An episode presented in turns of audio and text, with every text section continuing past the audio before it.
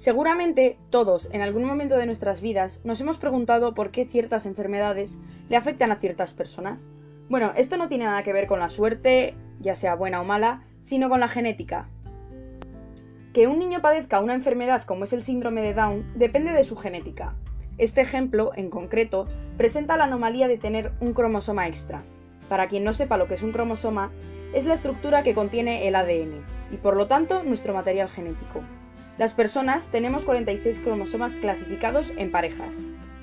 Las personas con síndrome de Down poseen 47 cromosomas en vez de 46. En este caso, no hay ninguna causa clara para esta alteración genética. Sin embargo, se cree que hay más posibilidades de gestar esta anomalía si la madre tiene una edad avanzada, por encima de los 35 años en la mayoría de los casos, o si ya se ha tenido un hijo con síndrome de Down. Pero no solo el síndrome de Down depende de la genética, Muchas enfermedades como el daltonismo o la hemofilia también. Vayamos con el caso del daltonismo. Por ejemplo, los hombres poseen dos cromosomas, uno X y otro Y, y las mujeres los dos cromosomas X. El gen que determina el daltonismo radica en el cromosoma X, es decir, se encuentra en el cromosoma X.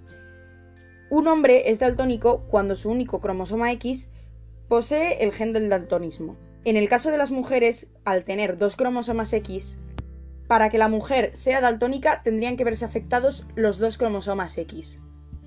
Este es un ejemplo claro para enseñar cómo afecta la genética en nuestra vida.